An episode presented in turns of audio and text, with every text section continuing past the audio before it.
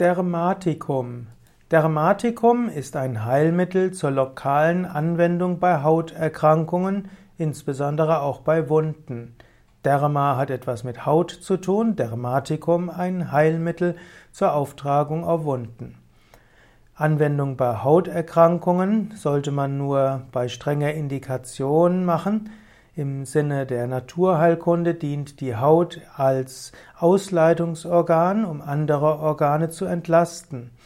Wenn man zu früh ein Dermatikum aufträgt, wenn die Haut äh, beginnende Schwierigkeiten macht, dann kann das dazu führen, dass die Ausleitungswege verstopft sind. Und so werden sich die auszuleitenden Stoffen in anderen Gewebe ablagern und kann dann zu chronischen Erkrankungen kommen. So sollte man sich bewusst machen, mit Dermatikum, mit Dermatika sollte man vorsichtig sein.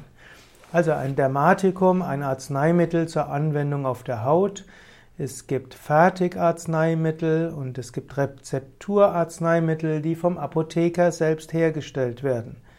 Es gibt verschiedene Darreichungsformen von Dermatika. Es gibt Cremes, Emulsionen, Gelees, Lotionen, Lösungen, Pasten, Puder, Salben und so weiter. Man kann verschiedene Wirkstoffe in, die, in ein Dermatikum hineingeben.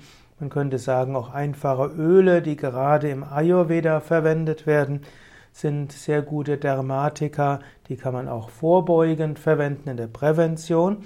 Aber man kann sie eben auch, man kann die Dermatika auch mit pflanzlichen Wirkstoffen anreichen und es gibt auch verschiedene chemische Wirkstoffe, wie zum Beispiel Zinkoxid oder auch äh, Hydrocortison, Salicylsäure, hm, um nur einige der bekannteren Stoffe zu nennen, die in den Derm Dermatika manchmal hineingebracht werden.